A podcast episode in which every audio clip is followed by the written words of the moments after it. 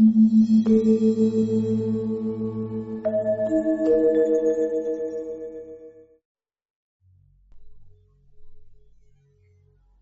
みついている。私の祖母はいわゆる見える人であったようで、おばあちゃん子だった私は様々な怖い話や不思議な話を聞かされて育ちました。そんな祖母から聞いた話。人は死んだらどうなるのか。そんな素朴で深遠な疑問に祖母なりの答えを出してくれた話です。ねえねえ、ひとっち死んだらどこ行くん？ある日の昼下がり、洗濯物を畳む祖母に私は尋ねました。突然すぎる質問に祖母は面食らっていましたが、やがて、あの世に行くんやわ、と簡単に答えました。ですが、その日の私は、そんなありきたりのことを聞きたかったわけではないのです。でもさ、幽霊っち、お盆以外でも見えるんやろ？じゃあ、あの世に行かん幽霊もおるっちことやろ？それっち、どういうことなん？あの世に行かんちいうことは、決まりを破るっちことやから、それは幽霊の不良なんやろ。ああ、不良やけん、悪霊っちことか。納得しかけましたが、まだまだ聞きたいことはありました。でも、悪くない幽霊もおるんやろ？子供を心配して出てくるみたいな。祖母は呆れたようにため息をつきました。あんた、変なテレビ見たんやろ？その通り、実は前日、心霊番組を見たのです。こんなん嘘やろ。と強がる長兄と、とにかく、怖えーを連発する時形に並んで、私にはそんな疑問が生まれたのでした。ねえ、お盆でもなくて不良でもないのに幽霊が出るのっちなんで？ばあちゃん知らんよ。幽霊になったことねえもん。でもおばあちゃん見えるんやろ？私の言葉に祖母の顔は少し険しくなりました。祖母は自分が見えることを他言したがりませんでした。知っていたのはおそらく私だけで、それもたまたま知ってしまったのです。あまり触れてはいけない領域なのだと子供ながらに感じていました。怒られるかと身構えましたが、祖母はやれやれとため息を漏らしただけでした。見えるからっち、何でもわかるわけやないの。あんただって街で見かける人のこと何でもわかるわけねえやろそれと一緒よ。うん。わかりやすい例えでそう悟すと、祖母は洗濯物を畳む作業に戻りました。本当はテレビに出る心霊現象は本物なのか、それも尋ねたかったのですが、今日はそんな雰囲気じゃないな。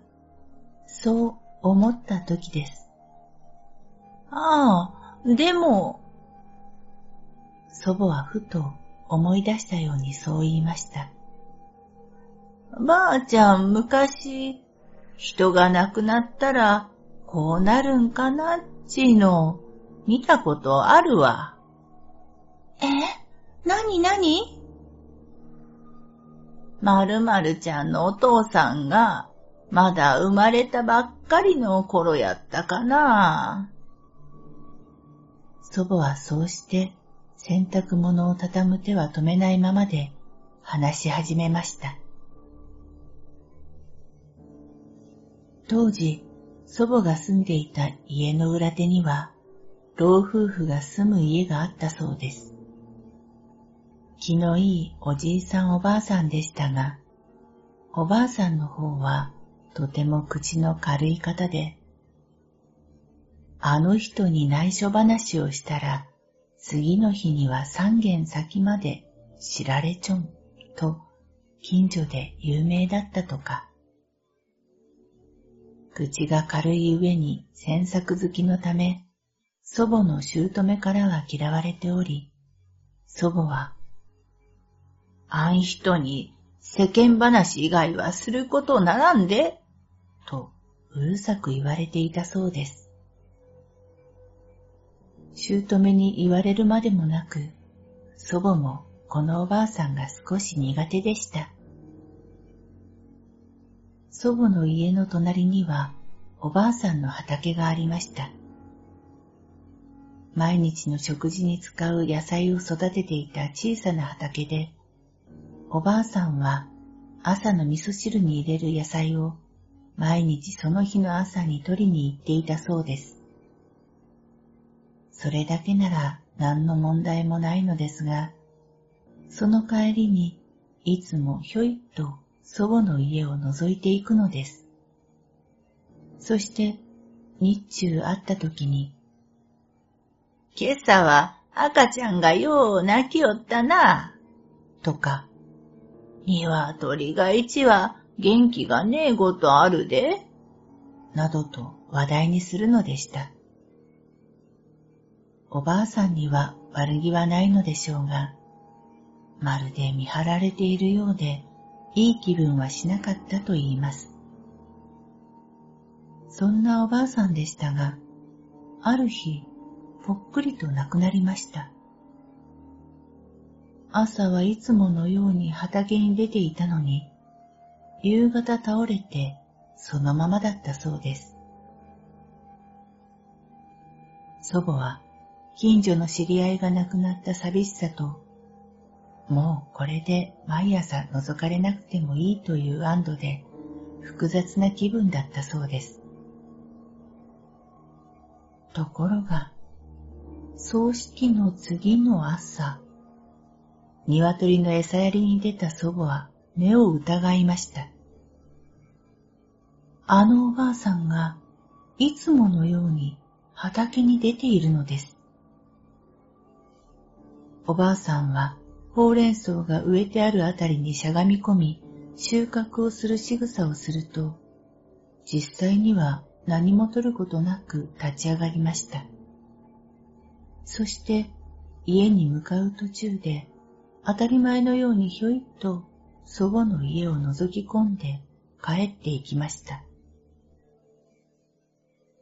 祖母は怖いというよりあっけに取られてその様子を見ていたと言います。次の日も、その次の日も、おばあさんは畑に現れ、生きていた時と同じ仕草を繰り返していたそうです。ですが、その体はだんだん薄く見えづらくなっていき、一週間も経つ頃には向こう側が完全に透けていたと言います。そして10日目には見えなくなってしまいました。それっち、おばあさんがすぐにあの世に行かんかったっちこと？そうやなかろう。あのおばあさんは確かにおしゃべりやったけど、不良になるほど悪い人ではなかったけん。畳み終わった洗濯物をかごに入れながら、祖母は続けます。あれは何やったのか。ばあちゃんもしばらく考えたんやけどな。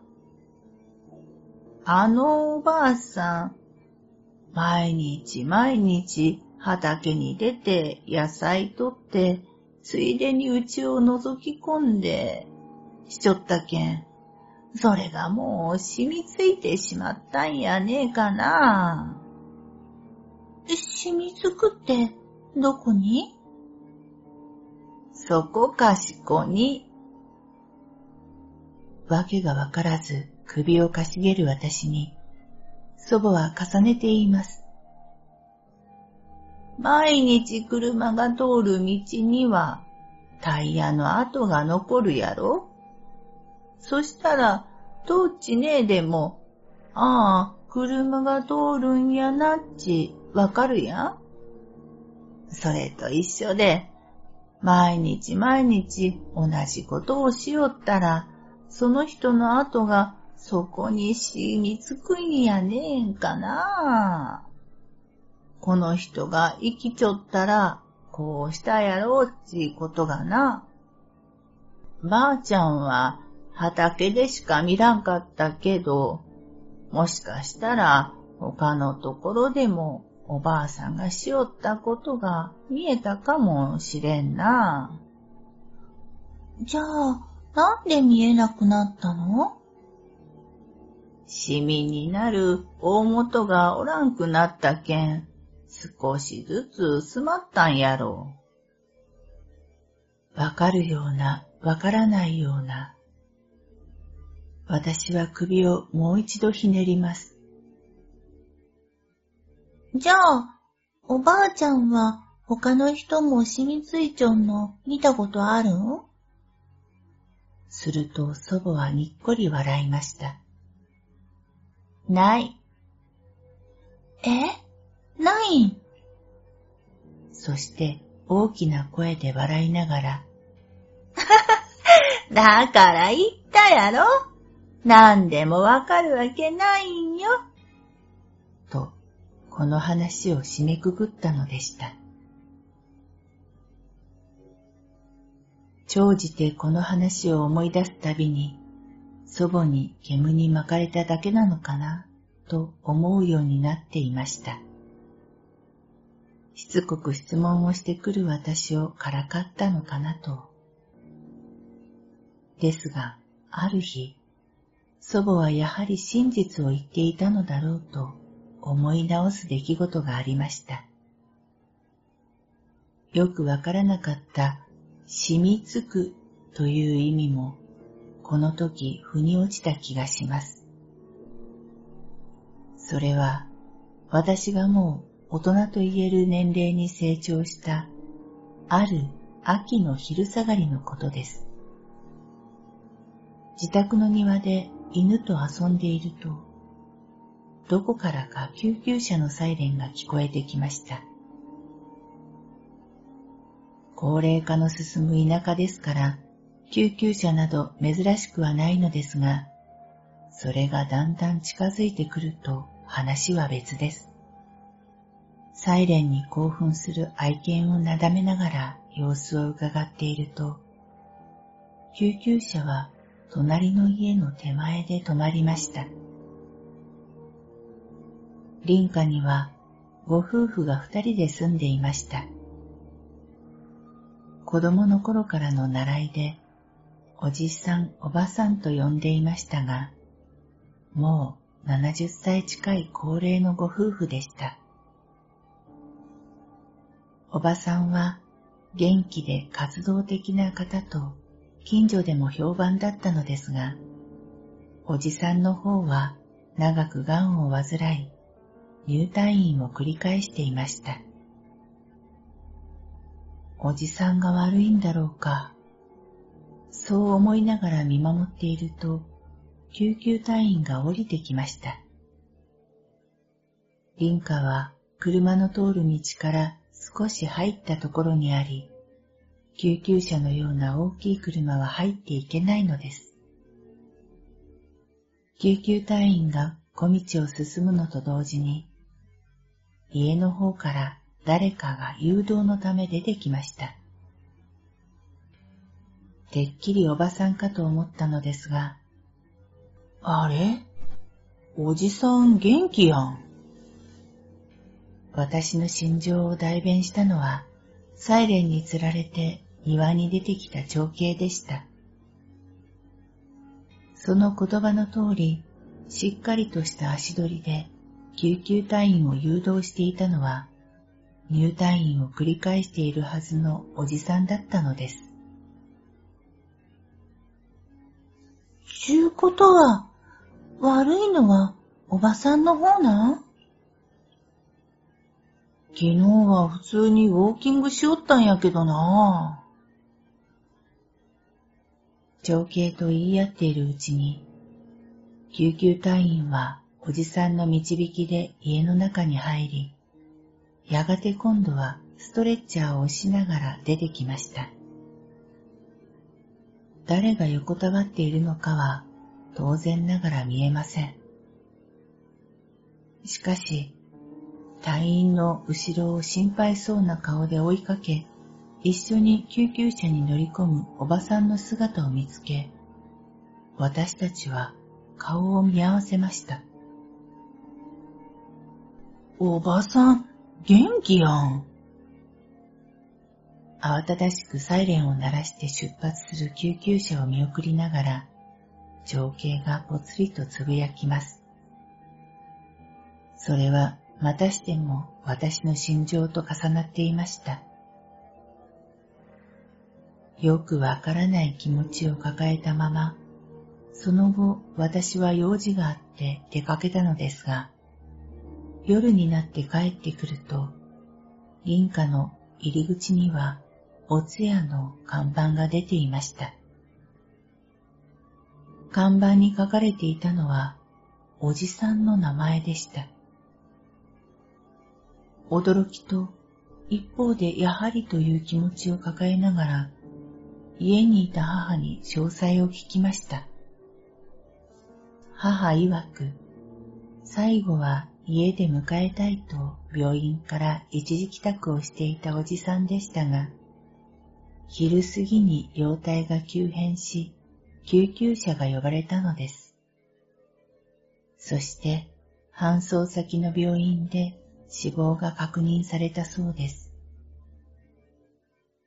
でも、私とお兄ちゃん、おじさんが救急車誘導しよんの見たんやけど、ほら、あの家、入り口が狭いやん。見間違いやろ。おじさん、運ばれるときはもう意識がなかったっちゅうし。だいたい、あっこの家は何回か救急車呼んで、救急隊も慣れちょんから、今さら誘導なんていらんはずよ。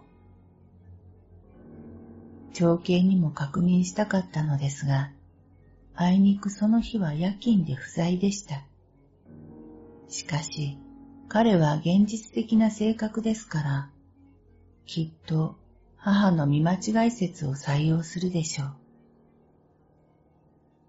ふとその時、子供の頃に祖母に聞いた話を思い出したのです。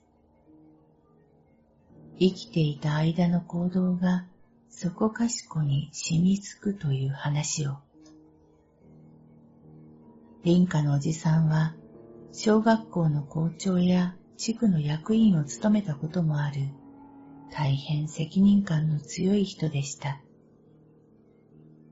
自分のことは自分でが口癖で、退職後も体を壊すまでは、雨の日も風の日も近所の子供のために交通指導に立ってくれていました。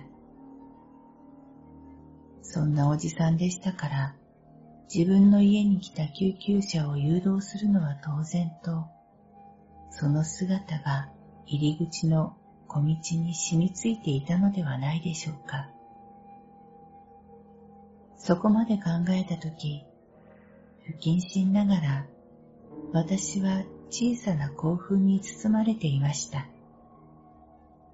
ついに私にも見えた、という気持ちと、長年謎だった祖母の言葉が腑に落ちた、という思いです。